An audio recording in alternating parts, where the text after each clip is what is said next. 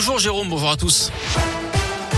On commence par le trafic avec toujours des ralentissements de part et d'autre du tunnel sous Fourvière sur un kilomètre. Ça coince également sur le périphérique Laurent Bonneveux en direction de Paris à la hauteur de la porte de Paris. Et puis toujours en direction de Paris sur la 46 sud des ralentissements entre Corba et le nœud de Manicieux. Toujours également quelques congestions sur la 47 à hauteur de Givors pour rejoindre le nœud de Ternay en direction de Lyon. Attention également qu'avec Claude Bernard, hein, la circulation est réduite à une seule voie depuis ce matin jusqu'au 24 juin prochain. En cause, le lancement des travaux des voies lyonnaises, ces pistes cyclables aménagées dans toute l'agglomération. La première ligne doit relier Vaux-en-Velin à Saint-Fond.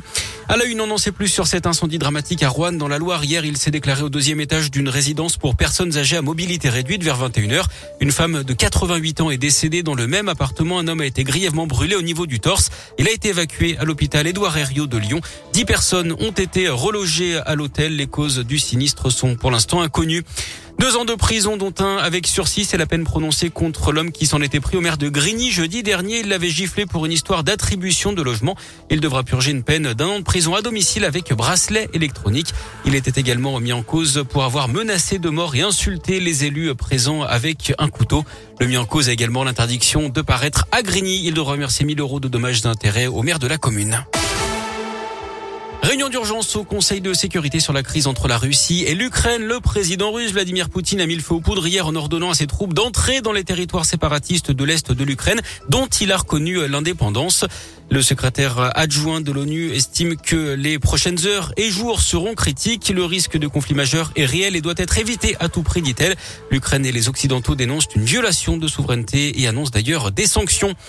Colanta de retour ce soir. Cette édition 2022 s'intitule Le Totem Maudit et se déroule aux Philippines. La particularité cette année, c'est qu'il y a deux totems. Au casting, 24 aventuriers âgés de 20 à 52 ans. Parmi eux, Bastien et Seta, originaire du Rhône, et Jean-Charles, originaire de la Loire. Il a 40 ans, chose assez rare. C'est la première fois qu'il postulait pour participer sans être particulièrement fan de l'émission. Mais son métier et son profil semblent avoir séduit la production. Je connaissais pas l'émission, mais par contre, Colanta, c'est un terme maintenant qui est entré dans le quotidien, donc je savais de quoi il retournait. Voilà, et ça s'est fait comme ça, je pense en grande partie par rapport à, à, ma façon de vivre et à mon métier. Je suis fustier. Le terme, ça vient du fût, du travail du fût, donc c'est des maisons qui sont en rondins de bois brut. Et donc, c'est des arbres qu'on superpose et qu'on entrecroise. Et à la fin, on a une maison. Forcément, euh, vu mon métier, eh ben, ça a intéressé. Ça s'apparente un peu à la cabane qu'il faut construire. Après aussi, ma façon de vivre, je vis assez simplement, donc euh, c'est le cas quand on est sur Colanta donc que ce soit au niveau survie ou au niveau euh, débrouillardise, j'avais quelques notions, même si j'étais pas un grand spécialiste non plus. Colanta le totem maudit, c'est ce soir à 21h10 sur TF1. En sport et en tennis, on suivra aujourd'hui la lyonnaise Caroline Garcia qui affronte l'américaine Coco Gauff au deuxième tour du tournoi de doigts. On espère qu'elle n'en fera qu'une bouchée hein, de Gauff.